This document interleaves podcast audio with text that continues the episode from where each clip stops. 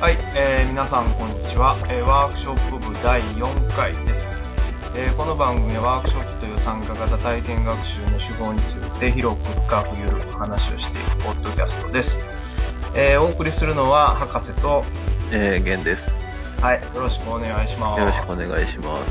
はい。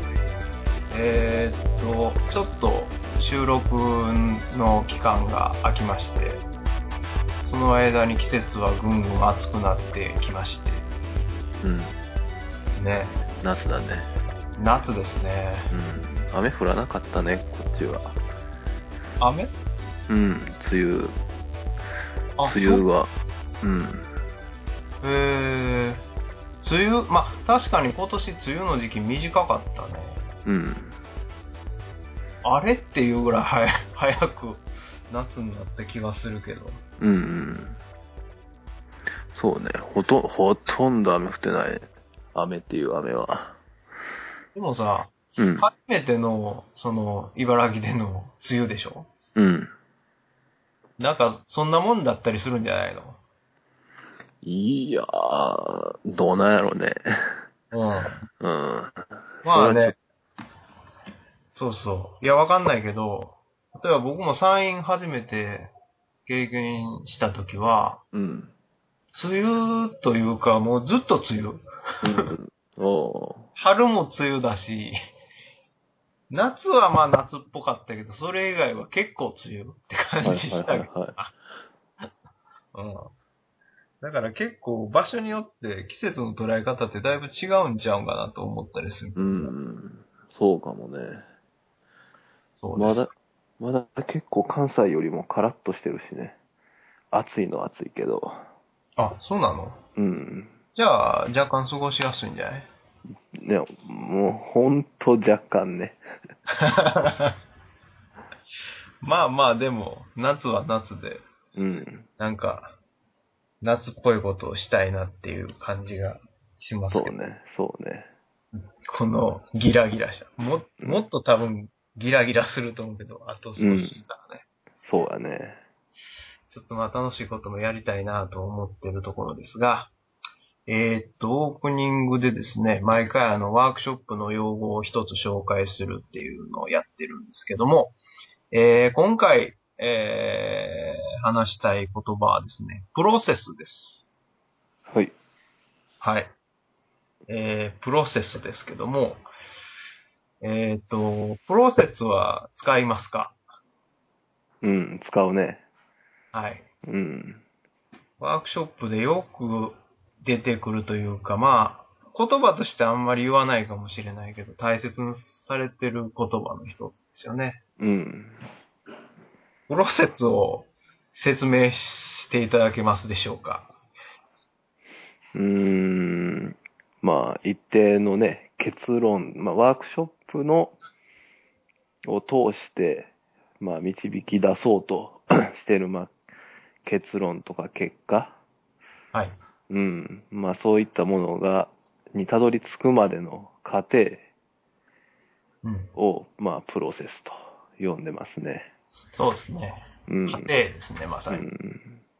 だから、まあ、一般的な、その、何かを決めるときだったりとか、えー、何かを始めるときには、まあ、基本的には結果とか、あうの、ん。生み出されたものっていうのを重視するところがあるんですけど、うんまあ。ワークショップはそれだけじゃなくて、そこに至るまでの流れとかね、うん。えーそこでの変化みたいなものを、えーきちんと捉えていこうと。まあ、そこに、まあ、面白さだったりとか、えーっと、なんていうかな。簡単にその形にならないような自分の思いとかですね、傷みたいなものが含まれているんじゃないかと。うん。でそれが、もっとこう、他のことにも応用できるような、あのー、自分の中の、えー、どう言えばいいかな、糧になるっていうか、うん。基準になったりするので、まあ、それをこう見出すためにも、えー流れとしてどうだったかとか、うん。自分の最初の気持ちが、どの時点でどういう風に変わったかみたいなことを、あの、ワークショップでは重視するんですよね。うん。だからまあ、そういうのを振り返るために、またその振り返り、シェアリングが大事になってくるわけですけうんうん、そうだね。ど。玄君は結構大事にしてるんじゃないですか、プロセスが。うん、そうね。か、うん、結果よりも大事かね。うん。結果よりも大事ですね。うんはいはいはい。 あのーまあ、ワークショップではよく言われてるように、その日常に活かすっていうことを言われてるけど、そのプロセスを重視するやり方っていうのは、こう、日常に活かせてたりしますいやー、まあ、難しいね、それはね。うん。まあ結果重視の世の中だからね。うん。うん。まあ、どち、どちらも、個人的な、なんていうかな。視野の中では重視をしてるけれど。そうそう。うんだ。から、まあ、内面なんだよね。内面のプロセスっていうか、うん。あのーまあ言われた通り確かに、社会の中でなかなかプロセスを前面に出してっていうやり方なり、えー、なんていうかな。まさに形の出し方っていうか、示し方は難しいかもしれないけど、うん。やっぱりそこに重視して、意識を持っていくと、まあ結果もおのずと良くなるっていうか、えーそこから残るものも自分の中で印象深いものになったりとか、あーうんより、えー後にも応用が効くようなものになったりするために、あの、プロセスっていうのを、まあ日常でも意識していくことが大事とは言ってるんだけどね。うん。とは言ってるけど、なかなか難しい部分もあるかなと思いますが。うん。まあだからワークショップっていう時間が大事だったりするってとこもあるんだけど。うんうん。そうやね。うん。うん。プロセスを意識するためになんかワークショップで心がけてることとかっていうのはありますかうーん、まあ、結果を、まあ、ある程度、なんていうか、想定しないというか、縛りすぎないっていうことかね、結果というか、目的で、こういうワークショップにしましょうとか、うん。うん、こういう結果を厳しく求めていきましょうとか、うん。うん、そういうことをしないっていうことか。ゴールを固定化しないって感じかな。そうそう。ある程度イメージは持つんだけど、イメージは持つけど、それが全てではないっていう。大事だよね。うん。なかなかそこもまた難しいんだけど。うん。あの、まあ、ある程度のゴールは、というか、まあ、イメージはしないといけない。そうしないと、もともと始まらないし、進められないってところもあるんだけど、うん。まあ、そこに引きずられすぎないっていうかね。うん。いつでもこう、新鮮な感じで、うん。からどうしようっていう感じを意識していくと、うん。参加者もそれに引きずられなくなるっていうかね。そうやね。なんかどうしてもさ、こう、最終的に何かをするとか作るとかいうになると、うん。うんもう、後半ずっと作業とかになったりするからね。うんうん。そうですね。なんかそっちに吸いっ払られてとにかく終わらさないとみたいな感じになって。うんうんで、終わってみたら何だったんかなみたいな、うん。うん。えー、言うにもなりかねないんで、うん。そこはすごい大事にしてる部分かなとは思いますね。うん。はい。えーっと、それではですね、というわけで、えーワークショップ的ワークショップラジオワークショップを始めたいと思います。はい、パートです。えーここでは毎回ワークショップに関するテーマを一つ設けて、台本結論なしで喋り尽くすコーナーです。で、えー今回のテーマはですね、ワークショップはビジネスとして成り立つのかっていううん。 えーえーワークショップをやる人なら誰もが一度は考えそうな、えーことをまた話してみようと、 あの、いうことなんですけど、うん。まあ、そうですね。これは、ワークショップね、あの、例えば、えっ、と、玄君とは前に WSD でうん。一緒にうん勉強をしたんですが、ワークショップのね。うん。まあそこでもよく話題に上がってた話でしたね。そうやね。で、まあ、その後僕は実はちょっと、この鳥取の方で同じ WSD の活動にも加わったんですけど、うん。この受講生でも一番話題の、あーかな話題が集中してたこと、うんうん。品が高かったことうん。かな、というふうに思います。うん。えー、ということでですね、何か、えー、また、いつものごとく台本がないので、うどんこから話していこうかなと思うんですが、えーっと、そうだな、僕がぜひ聞いてみたいのは、うん。あの、まあ、玄君は、なんていうかな、そういう教育とか研修みたいなのを仕事として、うん。プロとしてやってこられたわけで、ええ。そういう目から見て、その、ワークショップっていうのは、うん。事業になるんでしょうかっていうのを聞いてみたいんですが、うーん、難しいね。難しいです。なる人はなるし、うん、なる人はなるし、ならない人はならないし。人によるってことですかいやーうん、ワークショップ自体がこう、一つの手段だからね。はい。うん。そのビジネスと見たときに、どこにその、主たる商品がワークショップなのか、うんおまけ的だ、なんかこう、メインの商品があって、そのおまけにワークショップがあるのか、うん。うん。まあそういう、まあ、おう位置づけによって、ワークショップのね、まあ飯が食えてる人と食えてない人は絶対、明らかに差が出てるかなとは思うけどね。どっちが飯が食えてるんですかうん、これもまあ一概に言えないなと思うんだけど、個人で、日銭って言ったらおかしいけど、はい。日銭を稼ぐような形の個人事業主であれば飯は食えるんじゃないかと。ほう。これ勝手な想像ね。ほう。うん。じゃあ会社として、はい。うん。メインの商品をワークショップとしてやっていくのは非常に難しいんじゃないかと。ほう。まあこれもやり方はいろいろあるかなと思うんだけど、なかなか面白い意見ですね。うん。あの、なんで会社の場合は難しいんでしょうか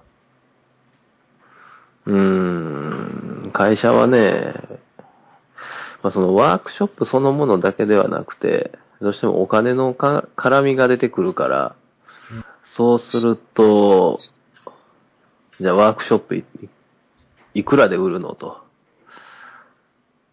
言ったときに、どうしてもこう、お客さんがいるわけよね。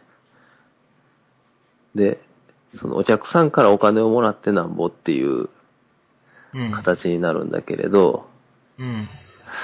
うーん、まあみんながみんなワークショップ好きな人じゃないしね、ワークショップを知ってる人じゃないしね、うん。うーん、なるほど。うん、なんかちょっと分かってきましたよ。う。ん。まあそういう人たちに、もう、要はワークショップを広めていかないといけないわけじゃない。うん。うん。ワークショップ好きの人だけを集めてっても多分会社としては成り立たないんじゃないかなと。なるほど。うん。だから、今ちょっとイメージで言うと、この個人事業主でやる人は、まあ特に、そんなに、こう、対象を絞ったりとか、うん。どこそこに集中的にっていうわけじゃなくて、まうあん広く一般にっていうやり方がある程度はできるけど、う企業ん。とかになると、まあ、わかりやすいんだと、ある会社にとか、うん。ある団体にみたいな感じで、うんある程度その集団に枠を絞って、そこに、えーまあ営業なりをかけていくから、うん。その、まあ全員に、その集団全員に受け入れられるとは限らないっていうイメージかな。うん、そうね。だから、一人社長みたいな、こう、会社だったら、もちろん前者というか、個人事業の人そんなに変わらないけれど、うん。じゃあ従業員とかを抱えてと。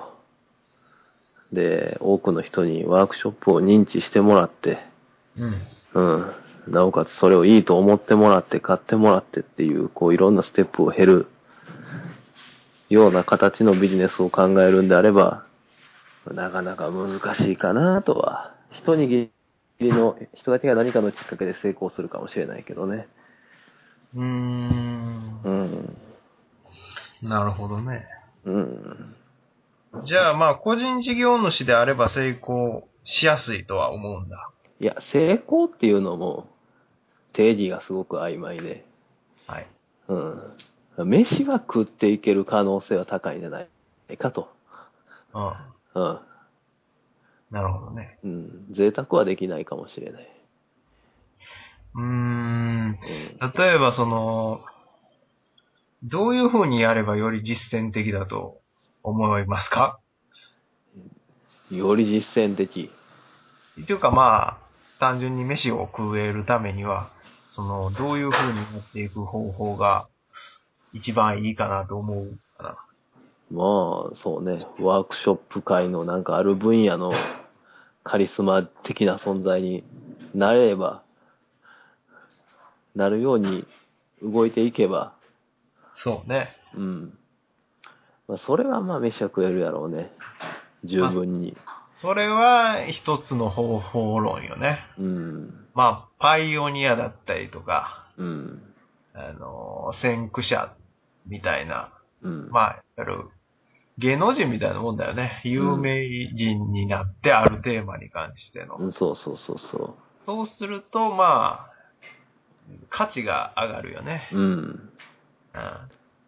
そうす、そうしたらまあ、時間単位でもかなり、あの、報酬も上がっていくから、うん。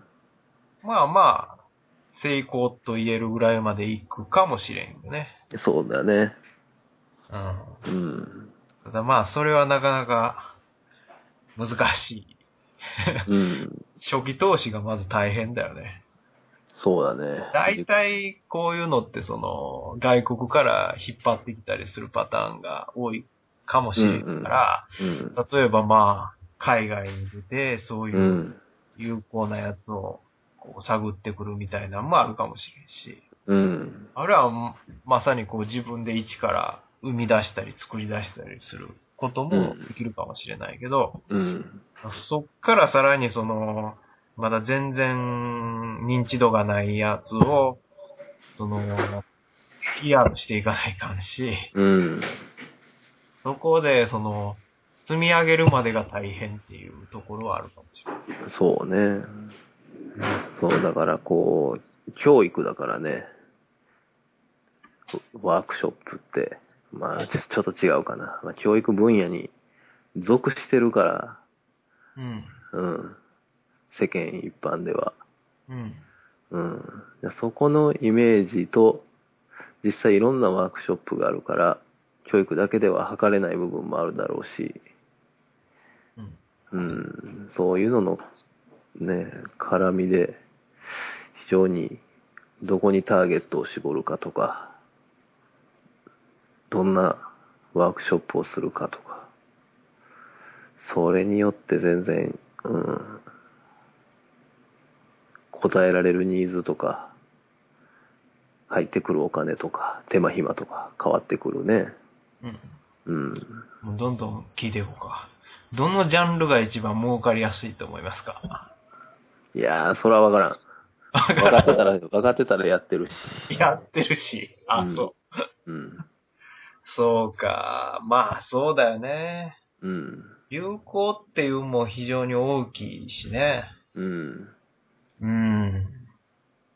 まあ、作り出す流行もあるけど、うん。なんとなく時代に、まあ、いつの間にか、こう、なんか有名になってたみたいなパターンもあるかもしれないし、うん。自分で測れない部分もあるかもしれないし、うん。ここは難しいとこですね。うん。そうか、そうか。うん。ご自身も、ワークショップで儲けられるかっていう話になってくると、うん。なんかこまあ昔はそういうことを本気で考えてたところはあるんだけど、うん。なんかまあビジネス的に考えると難しい要素ばっかりがこう思いつくんだけど、うん。まあわかりやすい例で言ったら、その、たくさんお客さんの回転率を上げた方が、うん。儲けはいいと。そうね。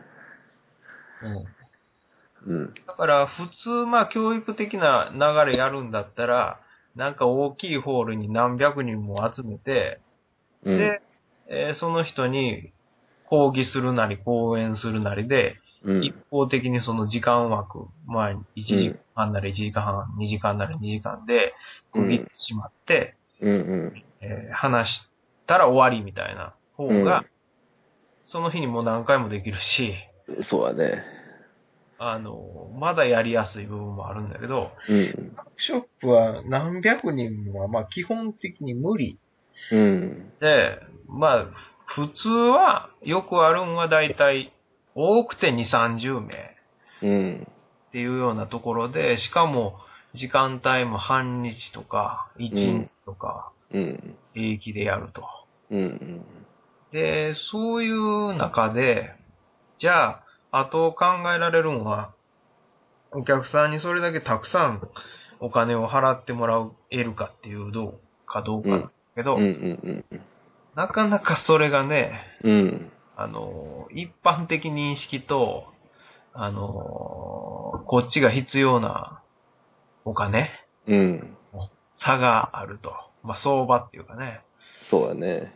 があって、やっぱりこう、思ったより、あの、収益率は高くない気がするんだよね。うん。どうなんかなどうやっていったらいいいいと思いますかうーん。まあ、やっぱりどっかの道に、こう、引いでないとね、誰かがやってきた道でもいいから、2番手、3番手で、この人だったらっていう、うん。うん、それこそ成果を残していかないと、まあ、まず人に呼ばれたりっていうことがないからね。うん。最初はね、どうしても自分で開催して、自分で客を集めて、参加者募って、その参加者にいいって言ってもらって、もう一回またやってっていう繰り返しやからね。うん。まあ、うん最初はそれでいいと思うんだよね。うん。ただなんかこう、どっかで自分のスケールを広げるっていうようなことを出していかないと、うん。まあそこから発展していくことは難しいっていう。うん。そうね。まあ、そこら辺はね、なんかこう、人とのタイアップの仕方で、まあ結局ワークショップも一人ではでできない部分も多いから、うん、じゃあ誰誰と一緒にワークショップやるかとか、うん、どこでワークショップやるかとか、あまあ、そういういうところに付加価値をこう、つけてこれると、ちょっとずつは、うん、認知度も高まり、単価も上げることができっていうことはあるのかね。人とか場所っていうのは、例えば有名人と一緒にやるとか、まあそうそうそうそう。簡単な話で言うとね。場所で言ったらその東京でやったりとかっていうことかな。うーん、とか、あーなんちゅうかな、こう宿泊をこ込みにしといて、その宿泊施設は、まあいろんな意味でいいところ。まあ、WSD でも感じたんだけど、うん。本当にやってる人はね、別に、こう、あんまり考えてないような感じなんだよね。その、スケールを広げるとか、うん。あのー、なんかステップアップをしていくためにどうすればいいかとかいうふうを考えてる人は、まあ、いないうないわけじゃないんだけど、うん。その印象だとむしろ少なくて、うんうんあよく聞くのはね、いつの間にかこうなったとか、うん。うんうん気がついたらここにいてとか、うんうん。そういう反応をする人が多くて、うん。うん。で、そういう反応を聞くと、また、その、これから踏み出そうとする人は戸惑うんだよ。うんうんその人たちが、その、先に言ってる人に、どうなったらあなたのようになりたいんです、なり、なれるんですかっていうことで、質うん。う問ん。いろいろするんだけど、うん。返ってくる答えは、いや、なんかまあ、いつの間にかとか、うんうんいうような反応が返ってくると。うん。うん。うん。っていうのは、よ、まあ僕がそういうこと考えてた時も感じてたし、今もうん。感じてる部分じゃ、ではあるんだけど。うん。うん。まあ、そうね。手の内はさらさないっていうのは、一つあるかなと思うけど、はい。うん。で今そこにいる人たちはやっぱり何かを開拓してきてるからね。ああ、うん。一筋縄ではなかったと思うけど、そうか。うん。やり続けた成果だと思うよね、俺は。あうん。ってことそは、こを目指してたかどうかは知らないけどね。ううん。ん。どっちかっていうと、あの、手の内を見せないようにしてるって感じの印象が強いのかな。いやいや、だから、なんて言ったらいいんかな。いや、あの時あれがあったからっていうのは絶対あると思うんやんか。うんうん。うん。例えば本を出す機会があったとか。うんうん。うん。うん、例えばあの人に公園に呼ばれて。うーん。うんなんかどっかの偉いさんと出会って、そこでこう自分のワークショップを披露する機会に恵まれたとか。うんうんうん。うん、な何かしらのターニングポイントはあると思うんだけど、それは真似してできることじゃないと思うから、それって全部偶然なんかないや、そんなことはないと思うよ。その人がこう、なんやろね、目指してるものがあってやってたわけだから、うひ必然の引き合わせだとは思うけどね。なるほど。うん。じゃあ、求めてるものが大事ってことなんかな。うん。求めるというより何を見てるかっていうことと、その見てるものをげ実現するために何をするかっていうこと。だからそれぞれ、それはでもなん、なんちゅうか、あんま偉そうなことはようよう言わんわ。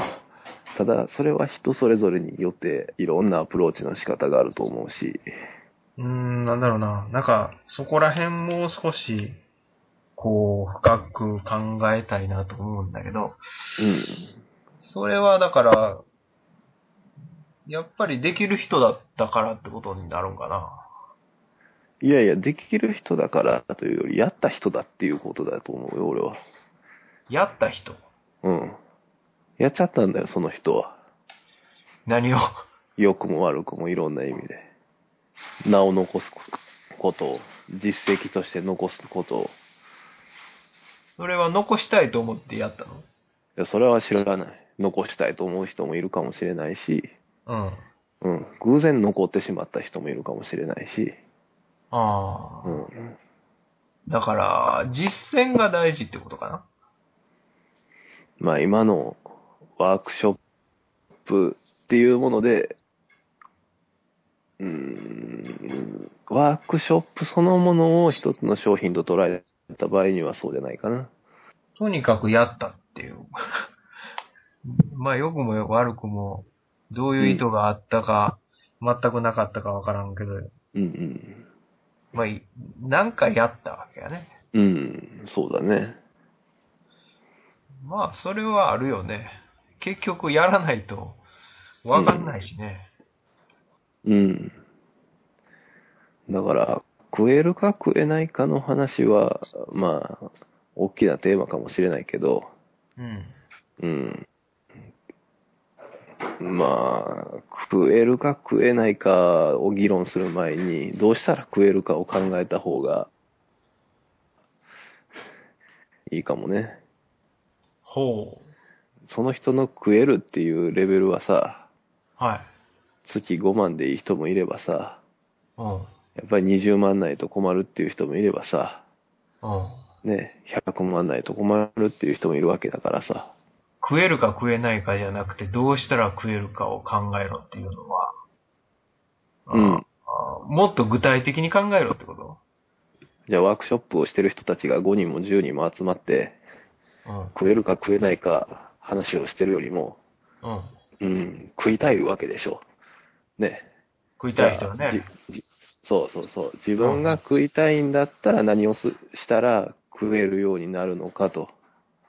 その方向に向かっていけるのかっていうことを一つずつやっていくしかないよね。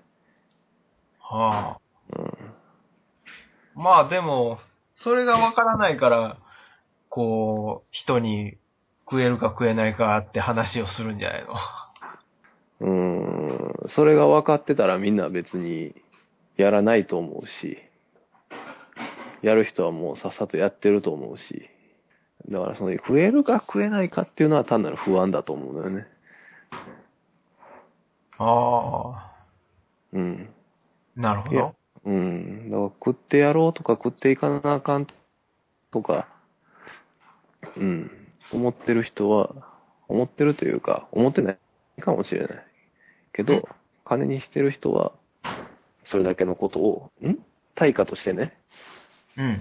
おお金を残し、うん、お金を受け取れる人は、やっぱりそれだけのことをしてるよね。ワークショップの中身そのもののレベルアップもあるかもしれないし、集客がすごい上手な人がいるかもしれないし、ああ、だから、うん食えるか食えないかで悩んでる人は、そもそも、うーん、悩むところに行ってないってな感じかないや、まあ、なんや、うん、食えるか食えないかの話は、まあ、大きな問題としてはあるんだけど、環境的なこととか市場だとか、うん。うん。でも食えるか食えないかは、単なる不安でしょ。っていうあ、うん、その気持ちとかね、聞きたいこととかね。それよりも。うんだから、それよりも、例えば、今の自分を見ろとか、今自分がやりたいことをきちんと見て、食う、まあ、食うためにどうすればいいかっていうことを、を考えた方がいいっていうことかな。うん、そうね、平たく言うと。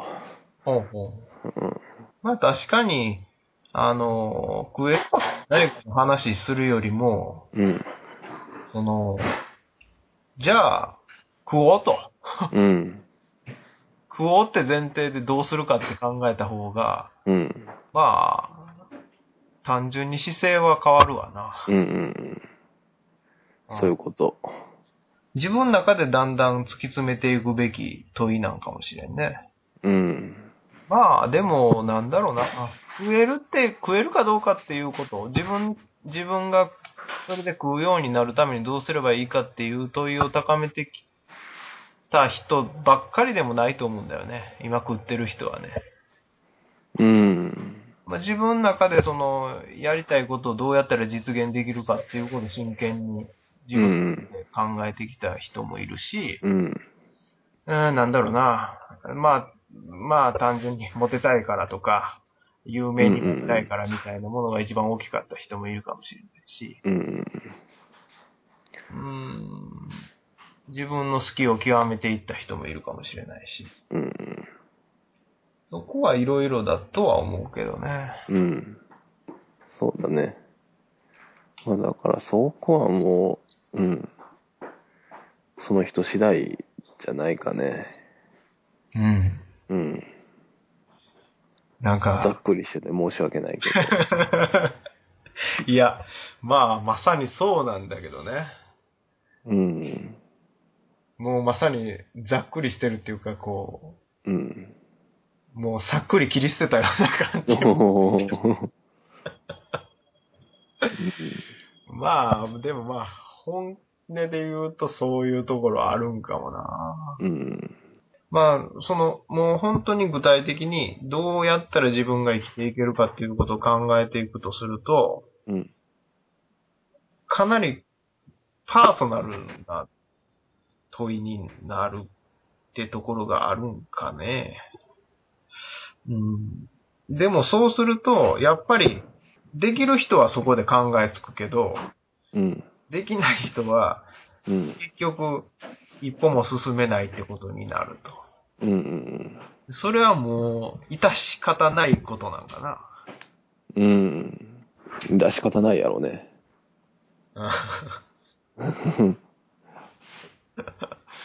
だから空手段ってこう、手段と考えたら、いろいろ考え、可能性はね、広がるやろから、そのチャンスを見つけれるかどうかだと思うんだけどな。例えばどんなチャンスえー例えば専門学校の先生に応募してみると。はい、あるてある教科の先生になって、そこでワークショップを1年通じてカリキュラム組んでやってみると。はい。あまあ、だから、社会に今あるもんとの接点を探るみたいな感じかうんうんな。うん。まあ、そんなんも確かにあるっちゃあるよね。うん。うん。例えば、うん、まあでもそんな感じよね。ワークショップをやってる集団に仲間入りして、その一端を担うとかね。うん。うん。そそうの。集団が大きなお金を動かしてたら、一部食える分ぐらいは回ってくるかもしれないし。なんか、そうだな。いや、すごい、玄君の意見はよくわかるんだけど、それはわかってるんですけど、みたいな声がどんどん聞こえてきて。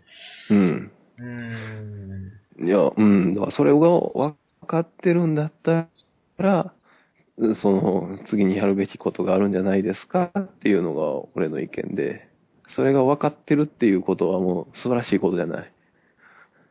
そこまで分かってるんだったら、食え、こうしたら食えますっていうことが、うん分かってるんだったら、もうみんなそんなん誰も悩まずにそれだけをしてたらいいわけだからさ。そうだよね。うん、それは自分なりのこうしたら食えますっていうのを作らないと、しゃあないよね。それが、まあ最初、うん、最初なんかいろいろ言ったけど、独立系なのか、サラリーマンなのか、起業家なのか、うん、他にもいろいろ、なんなんだろう、サラリーマンでもいいし、公務員でもいいと思うし、NPO でもいいと思うし、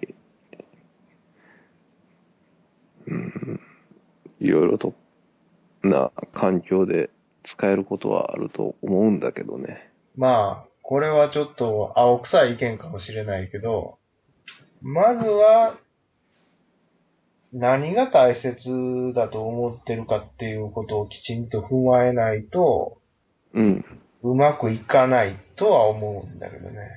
うん。それはまあ、その通りだと思うし、それあっての食える食えないじゃないかなとは思ってるんだけど、そうだよね。うん。で、やっぱり何が大切かっていうことをきちんと分かっていれば、まあ、それなりにおのずと見える部分うもん、結構クリアになってくるんじゃないかとは思うけどね。うん。そうだね。うん。うん。まあ、食えるか食えないか、みたいなところで話をするんじゃなくて、まさにどう食うかっていうことを意識できるようにはなるかなとは思ううかな。ん。うん。一緒にやろう、やりたいと思う人とか、うん。あ、この人はちょっと変わってるなっていう人は、うん。うーん、なんか喋ってても、何がその人にとって大事かとか、うん。どういう風にやっていきたいかみたいなものがある程度見えるから、うん。うん。その人との関係性が、こう、うん取りやすいっていうかね。うん。ああ、まあこの人はでもまあ分野外だから僕はちょっと難しいなってこう、すぐに思えたりとか、あ逆うにんあこの人は一緒だから一緒にやれる部分が、このところならあるかもとかいうことをうん。うん。具体的に分かったりとか、いうところは強いような気がするんだよね。うん。僕が今感じてるのはどっちかっていうとまあ、その、な、ビジネスとして成り立つ成り立たないの前に、うん。あの、自分が、あーやりたいっていうかな、まあ、やりたいだけじゃないんだけど、その、何を、えーするのかっていうことを、うん。こう、突き詰めるっていうかな。うそんこは大事かなとは思うけどね。うん。で、それがあれば、どうするかも、人とも話せるんじゃないかな。うん。相手もわかるから。そうやね。多分そこで次の一手は生まれてくるとは思うけどね。多分そこまで行ったら、大体次の一手見えてくると思うんだよね。その人に、うん。周りにもね。うん。うん。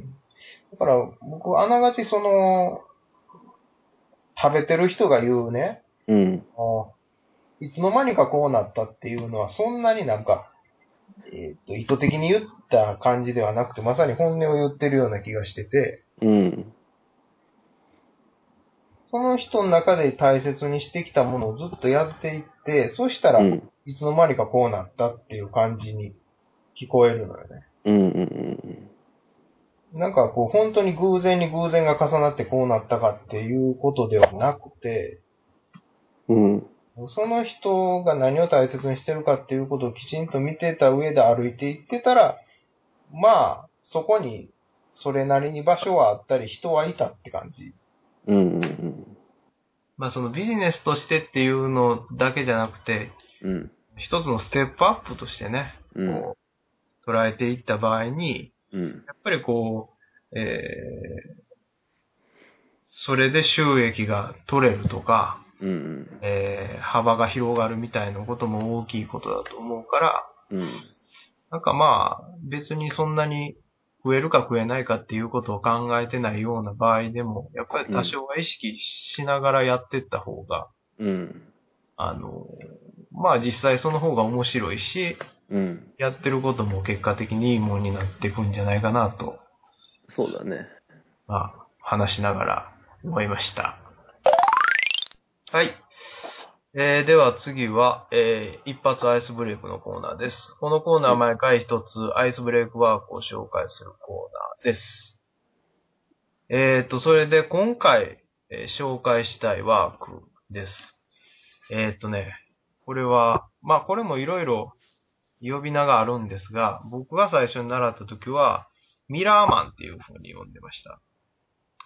えーミラーマン知ってますか、ゲンコほうほなんか、こんなんって言うんう。いでや、す知らない。知らないですかえうー、んこれ。はね、あの、向かい合ってあれ、同じ動きをしてみましょう的な。それです、それです。はい、はい。うんあの、まあ、ダンスとかね、うんまあ、演劇とか、それから、あの、自然系のワークショップとかでよくやるやつうん。と、うん。えーっと、まあ、パターンとしてはよくあるんは、二人組になって、うん。一人が動き出す。うん。一人が相手の動きに合わせていくっていうのをやるんですよね。うん。で、それをまあ交互にやっていくっていうワークなんですけど、うん。えっ、と、これはまあ、あのーそれまで僕が紹介してきたワークっていうのは、どっちかっていうとまあ、えー言葉っていうかね、うん。論理とかそこら辺を意識してやるんですけど、どっちかっていうと体とかうん。感覚みたいなものを、えー相手と合わせていくっていうようなアイスブレイクなんですよね。うん。うん。健康はよくやってますかあるいはやりましたかいや、あんましないね。したことないかな。どうしてどうして あんま。りうん。触れてないからですかうん。あんまりなんか、その、みんなで動いて楽しみましょう的なアイスブレイクが、はい。個人的に好きじゃない。はい。うん。そういう人もいますね。うんはいで、まあ、ミラーマンは、そうだなあのーまあ、まずスペースは多少いるんですよね。うんうんうん。で、まあ、結構動き回るので、うん。あのーなかなかその、例えばそうだな。なんかもう机と椅子がずっとバーッと並んでてみたいなところだとちょっと難しうん。いし、参加者の服装みたいなのも一緒。あの、うん。うん。あんまりね、あの、まあ、スカート履いててもできないことはないけど、まあちょっとためらう人もいるかなぐらい。うんうん。そういうのも気にしないといけないという部分があるんですが、うん。まあそうだな。なんかまあ僕はこういう、その、言葉よりもまず体でっていうところから入っていくワークも、うん。体をメインに動かすようなワークじゃなくても、うん。えー使える部分はあるかなっていうふうに思ってて、うん。うん。でまあ何より結構楽しいんですよね、やってると。まあうん最初はちょっと恥ずかしさとか、うん。なんか照れみたいなのがあるんですけど、うん。まあ、やりながらやっている、どんどんやっていくと、だんだん楽しくなってくるっていうワークでもあります。うん。で、まあ、音楽使ってやるうものもあるし、うん。えーっと、そうだな。例えば、一人の動きに残り全員が合わせるみたいなあものも、えーある。うん。で、まあ、多少応用としては、うんえーその人と鏡っていうのが、うん。役割が途中で入れ替わっていくみたいなのもあり。ほう。例えば、えー A さんが最初動くわけで、B さんが鏡だとして、うん。まあ最初は A の動きに合わせて B が動いていくんだけど、うん。 A が途中で動きを止める。うん。うん。そうするとまあ当然 B も止まるわけですが、うん。ここからは B がえー動いていくと。うん。それに A が合わせると。うん。うん。そういうのをこう交互にやっていくと。うん。っていうので、まあだんだん自然にこう役が変わりながら動いていくみたいなうん。えーやり方もありますね。ほう。まあ、いろいろこう応用も受けて、うん。まあ、別に、あの、そんなに道道具も全くいらないし、うん。えーっと、自然にこう、相手が、あーその場でこう打ち解けていくような流れが作れるので、うん。僕はまあ、そういう制約がなければ、うん。やることもたまにあるかなっていうようなワークだと思います。ほう。えーでは、えー一発アイスブレイクでした。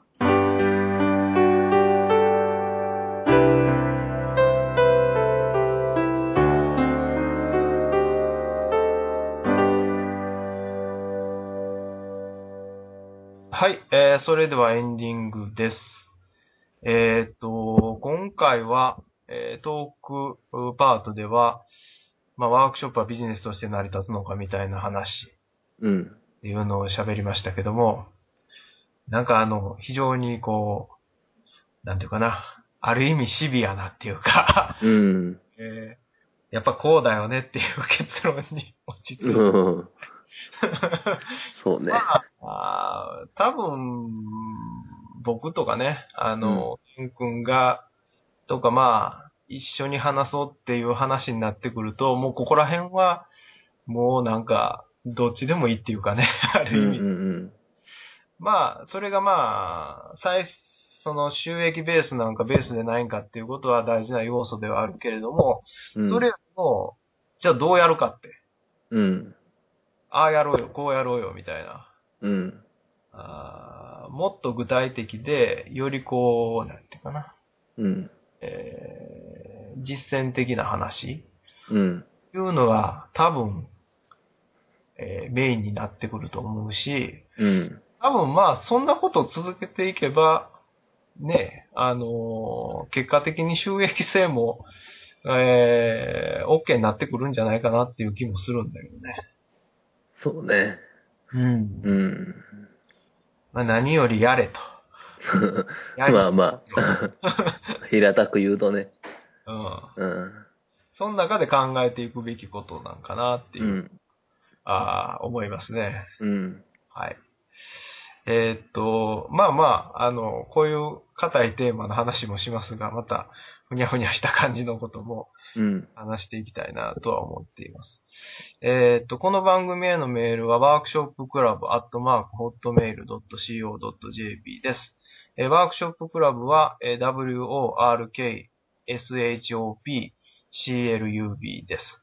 でまた、えーこのお番組はポッドキャストでも配信されていますので、ホームページ上でリンク先をクリックするか、えー iTunes 上でワークショップ部で検索をください。えー iPod で定期的に自動配信されるようになります。えーっとね、次回のトークパートのテーマはまだ考えておりませんが、えー配信としては、予定は8月の8日はい。を考えております。はい。トークパート、どうしようかね。全然考えてなかったけど。まあ、また、ぼちぼちと。 なんか、今度はもう少し、気楽なテーマを 考えた方を考えてみたいなと思ってますが、えーうんまだ、あの、次やるまでに考えたいなというふうにうん、うん。はーよい。ろしいでしょうか。はーい。はい。それでは、この辺で終わりにしたいと思います。ありがとうございました。はい、ありがとうございました。